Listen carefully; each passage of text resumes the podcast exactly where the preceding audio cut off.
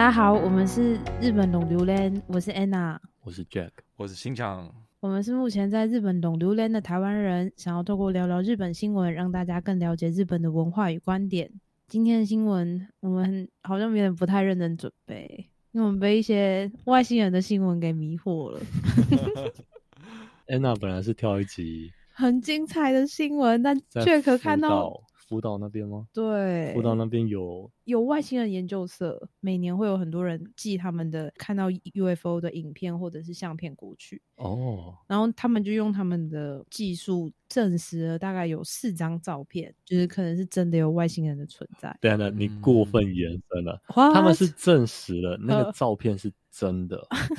那个照片不是合成的，但是他不是证实说里面那个原点就是 UFO。我就相信了，对，我们原本选那个主题，但是对真的这个这个主题太难研究了。对，而且是你一直打哈欠，我真的一直打哈欠，我真的 我给你看了。嗯老高精彩的外星人分析，就想说日本的外星人故事，日本如何有四个小学生如何殴打外星人什么的，殴打一个铁盘子，殴打一个铁盘子，然后老高就把他讲的活灵活现，那个我真的办不到，然后你就在那边狂打哈欠，对，我只打了一个啦哦好，特别大的一个哈欠。对，然后 Anna 就很生气说：“好，换新闻，换新闻。好嘛，我们就是有缘要讲这些哦经济的新闻。这这比较重要。OK OK，好，好，反正我们今天新闻呢，就是在说了日本政府呢，就是他们的财政部刚刚公布了二零二二年上半年的贸易统计数据，然后就是看起来很不妙啊。嗯对，好，那我们就要开始今天的新闻喽。然后因为我们最近得了 coffee，所以就是会有一些咳嗽，如果观众听到的话，就可以把它忽略掉，这样子。嗯，好。はい。うん、財務省が21日 発表した2022年上半期の貿易統計によると、輸出から輸入を差し引いた貿易収支は7兆9241億円の赤字だった。歴年半期ベースの赤字額は比較可能な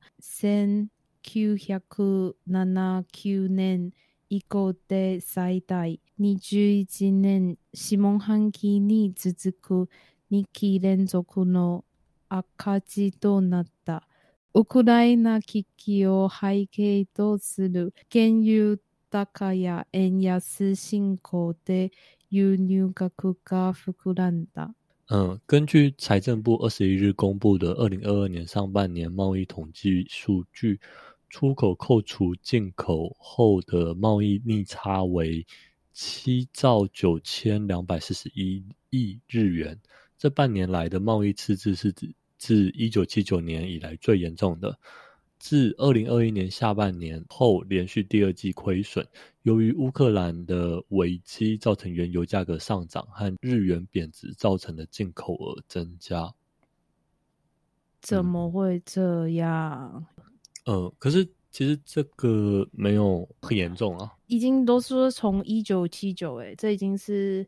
快三十年嘛，那么感觉已经对，可是我我去看实际上的数据，其实呃出口额是一直在增加的，嗯，只是进口额增加的更快。然后二零二二年上半年，其实不止日本，包括韩国也从顺差变成逆差了。产业背景跟台湾很相似的韩国也遇到了一样的问题。他们那边的问题一样是，就全球的消费市场萎缩嘛，那呃可能有一些单被砍，然后加上进口的那个原油高涨，所以造成进口额大增，这样子也是变成贸易逆差了。嗯各国都发生一样的事情哦，只是对就是日本看起来是特别比较严重这样子。嗯，因为日本现在一意孤行嘛，所以日本的呃任何数据都会被放大检视一下。嗯，我觉得，我觉得是这样了。对，呃，台湾还是保持顺差，可是台湾的故事也不稀奇，台湾就是一直卖 那个半导体给给全世界嘛，这样子。嗯，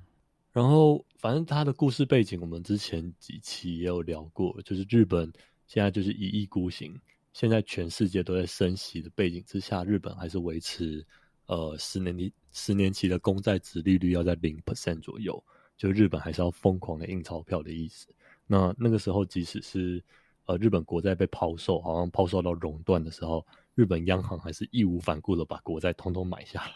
那现在就是这个这这件事情的副作用，大家都看到了嘛，就是像日元一直往外流啊，所以我们现在我们赚的日元都越来越便宜了。最最近好像是一比一三六吧，嗯，对。然后再来就是输入性通膨就随之而来嘛。对，然后日本的央行打了算盘，其实大家都慢慢理出一点头绪来，就是日本的央行希望现在企业慢慢有涨价了嘛，好像说近几个月来平均的生活物价已经涨了十 percent 左右。嗯，对我我自己是没有感觉到，我有感觉到那个 seven 的拿铁变贵了啊，这原本一杯两百五，现在一杯两百九，对，嗯，但。其他部分就还还没有非常严重，对，还。是因为你很有钱，是，没有，你是不是都用那个 PayPay 付钱？没有，我是用那那那口卡，那那口卡，对，没有，那我那时候看到就是变成两百九的时候，还是有一顿这样子，哦，对，然后从就是在那之后，我也不太喝拿铁，我就改喝黑咖啡。哎，所以是黑咖啡没涨，但是有黑咖啡，黑咖啡涨的涨的幅度比较小，但是牛奶涨的幅度比较。比较大一点。哦，对对对，iPhone iPhone 有涨啊，iPhone 涨了一一万到四万块，最高阶的涨了四万块，好像是七月开始就就就直接涨，有些人他还在犹豫要不要买，就就涨了，涨了一万到四万。然后我一个朋友，他是最近搬家，然后他想要买一个 LG 的液晶荧幕，他就等那个 Amazon 那个 Prime Day，他说那时候比较便宜。对，就多等了一个礼拜之后，然后就 Prime Day 有打折，就打折之后的价钱还比前一个礼拜高。是，就是，嗯，就是应该涨价了。对，所以其实就很多输入品都都在涨价，这样子。嗯嗯嗯嗯，对，就是真的，我觉得我们正在日本见证历史，就是。我们在见证我们的收入可以萎缩到什么地步。另外一方面也是在见证日本的涨价，就是可能已经因为日本通货紧缩已经二二二三十年了嘛，所以日本现在物价开始上涨是一个，我认为是一个呃里程碑了。那日本的央行就是希望借由这个物价上涨，然后带动劳工的薪水可以增加。就是好像安田文雄有出来说，他希望所有已经恢复的企业。可以最少帮员工调三趴哦，因为日本的企业还是蛮听政府的话，好像有一些企业的确是有点头这样子，嗯，对，所以他们的他们的如意算盘大概是这样子，但是大家就来看这个国家到底要疯狂到什么地步这样，嗯，他们应该就是现代货币理论的最大支持者嘛，对，嗯，你你你最近不是在看一本现代货币理论的书？你要跟大家大概讲解一下。我没有办法，我没有办法。不过它的核心理论就是说，国家跟呃一般的家庭并不需要遵守同样的财政纪律哦。就是国家其实是货币的制造者，国家其实不是货币的使用者，所以他们可以借由一些货币政策的调控来。刺激或者是让整个国家的经济就是保持顺畅，贸易赤字或者是呃财政上的赤字，对政府来说是不重要的。对，可是这个这个理论并不是在每一个国家都可以适用的。像你看到斯里兰卡就可以直接破产嘛？对对，所以日本身上就是现代货币理论正在突飞猛进，就是真正的验证这样子。因为日本可能有足够多的底气吧，就是它又有足够多的制造力、生产力还有技术力这样子。那它它制造的产品也的确就是供应给全世界很多国家，所以日本有足够多多的底气做这件事情。但是在一般人眼中，还是觉得呃很疯狂，很疯狂。尤其在台湾人眼中，因为台湾人的眼中就是政府就是要跟一个家庭一样，就是我们要遵守遵守财政纪律嘛，然后我们要还债，我们不可以欠钱，然后我们最好是赚的钱比我们花的钱更多，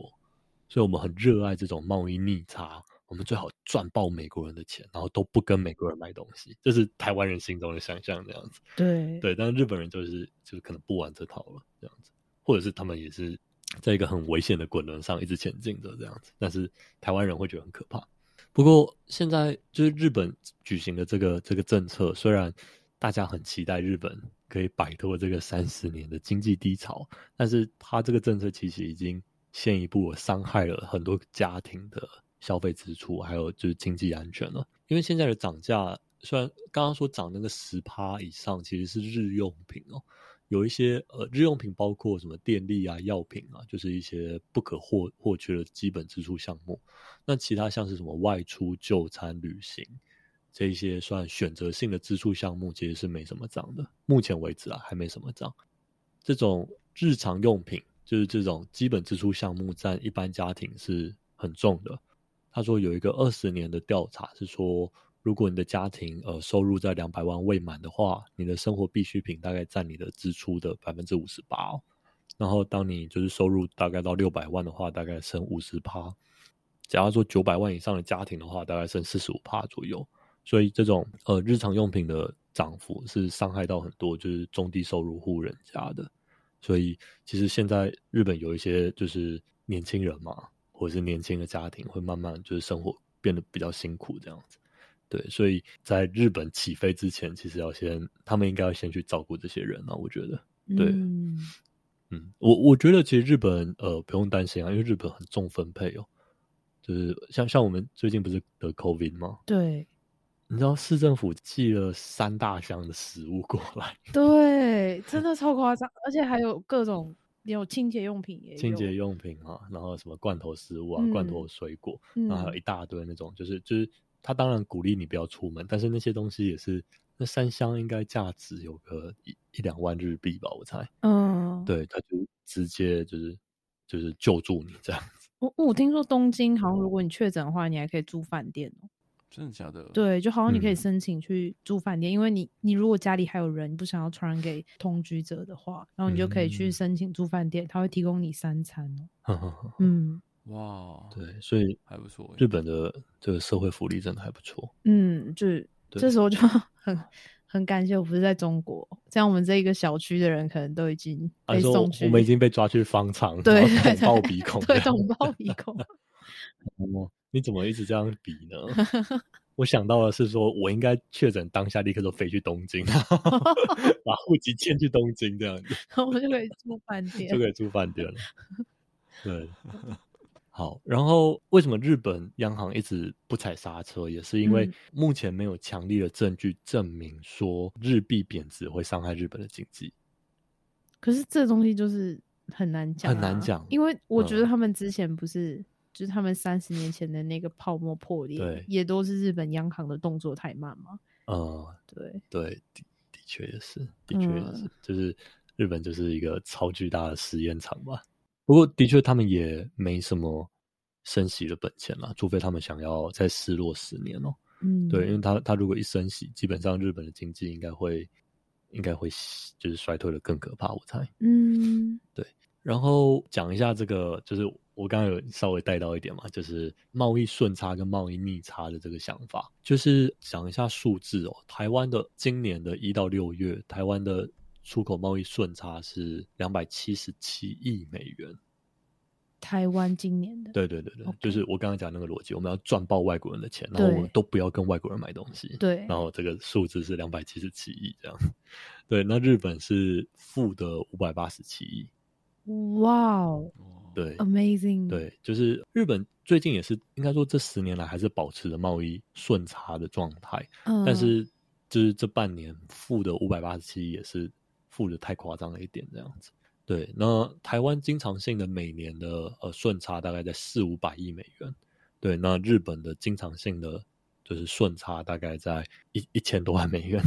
哦，对，就是那个 scale 是完全不一样的。对，那台湾主要是以就是电子零零组件嘛，然后资通讯这些占我们出口超过五十 percent。那日本差不多是交通运输、汽车类的。二十三 percent 机械的二十 percent，还有一些电机设备十七 percent。然后有一个有趣的点是，台湾虽然说赚美国人很多钱，但是台湾其实每年对日本是逆差的。哦，因为我们太喜欢日本东西了。我我觉得应该不是，真的。我觉得应该是我买太多那个半导体的原料哦，对，因为日本是这种半导体，就是它嗯里面有一个化学用品嘛，日本是这种半导体的基础设施的大国啊、所以很多光主义啊、显影液，通通都要跟日本买这样子。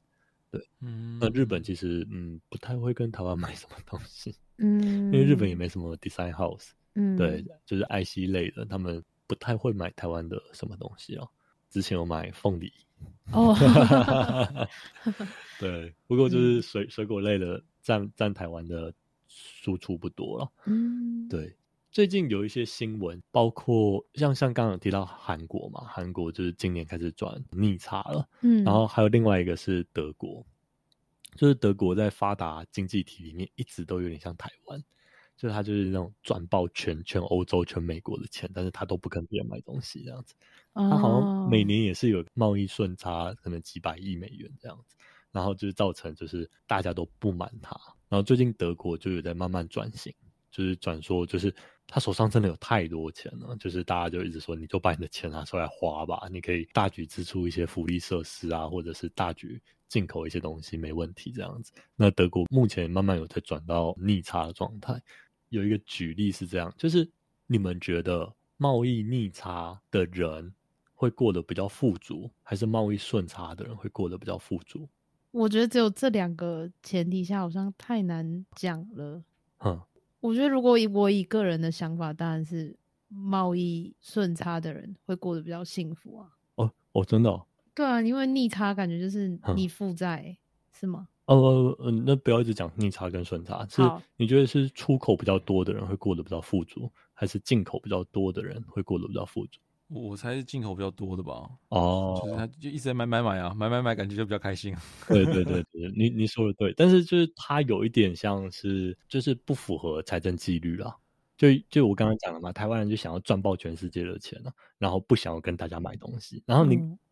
我们想象是说这样我们就会变就是爆干有钱这样子，我们是赚爆全世界的钱，然后都很小气，不跟大家买东西这样子。对，那这个辩论其实在一九七几年的时候，在美国跟日本中间有发生发生过一次，就是那个时候就是在白宫里面，他们就会拿着可能 Sony 出产的收音机，然后拿那个就是铁锤把它砸烂，哦，对。然后那时候他们就会说，啊就是我们我们就是要就是打败就是呃贪婪的日本人，就是日本人都卖我们一大堆汽车，但是还烧他们的车吗？对，但是什么都不跟我们买这样嗯子，然后就是因为贸易顺差而赚取大量金钱的日本生活过得富足，而收入锐减的美国生活困苦，绝对不允许这种不公平的事情发生，所以日本也应该买美国的产品。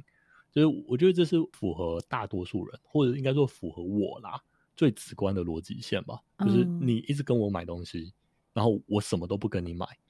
感觉超级不公平的啊、对啊，因为我会越越变越有钱，那你会越变越穷，理论上是这样。那但是其实实际上，如果用另外一个例子来来来比喻的话，它有点像是这样的，就比方说有一个家庭叫做马克，然后马克家有四兄弟，好了，然后马克家四兄弟其实就是他们的邻居很会做收音机，好了，马克的大哥就跑去跟隔壁人家里说，哎、拜托给我一台收音机，你要我做什么都可以这样子。马克以为说隔壁邻居会跟他说，那你帮我就是打扫，或帮我除草，或干嘛之类的。没想到邻居居然跟他说，啊，不然你给我马克家的一百块好了。就马克就傻眼说，啊啊，你要我家的一百块，可是那个一百块只能在我家用、欸，他说啊，没关系，啊，你就给我啊。他就给他一百块之后，然后邻居又说啊，但是马克家一百块在我家也用不了，那不然就存在马克家好了。所以他就存在就是马克家的二儿子身上，他就他就跟他说，就是存在你那，我之后再跟你拿。然后就等于是马克一家人就是拿到了一个收音机，而且没有任何的钱就是往外流，就是一百块留在马克家。相较之下，邻居要一直一直的，就是很努力的打造那个收音机，然后一直就是把收音机卖出去，这样子，感觉上好像马克家债务变多了，他邻居好像变有钱了。可是问题是，就是邻居一直不把那一百块拿回去啊。嗯，就是到底马克家有谁会抱怨呢？没有啊，就是把把劳务外包给他的邻居，他邻居一直替马克家工作。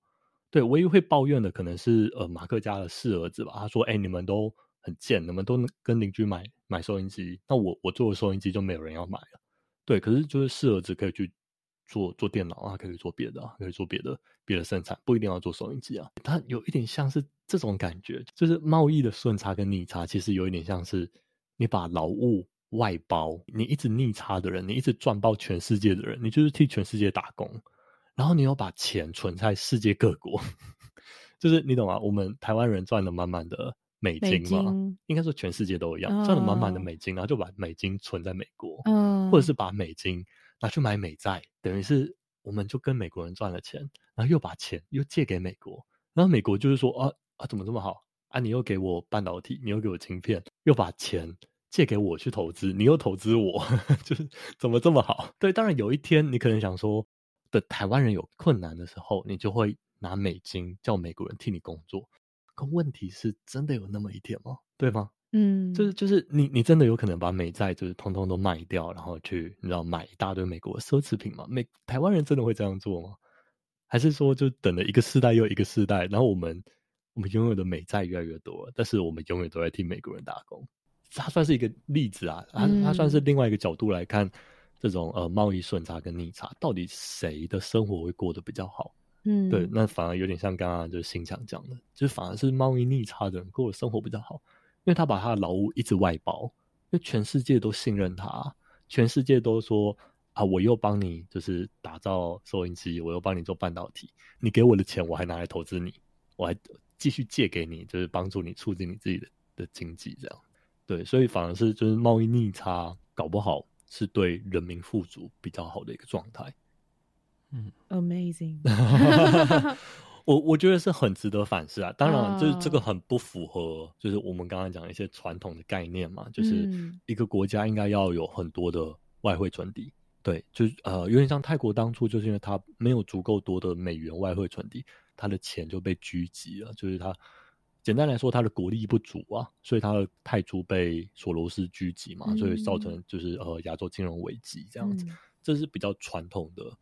就是你知道财政纪律啊、外汇存底啊，我们要赚爆全世界的钱的逻辑线嘛？但是反过来说，另现在另外一条就是慢慢走向主流的逻辑线是说，当你国力有一定的程度的时候，你不应该一直去强调这个贸易逆差，你不应该一直说我要赚爆全世界的钱，因为你正在替很多国家 带来负担哦。嗯，就是你你。钱只要进到你的国家，你就把它存起来。那你到底冲他小 这样子，就是你你的钱没有流出来，就是替其他国家服务。你没有把劳务外包出给其他国家，所以其他国家就一直失业。那你们国家人就就是疯狂的工作，然后把全世界的工作都抢走这样子。现在慢慢就是有一种，包括现代货币理论，就是慢慢这种逻辑线就是走向主流。你你要是问我，我会说日本的贸易逆差就是嗯。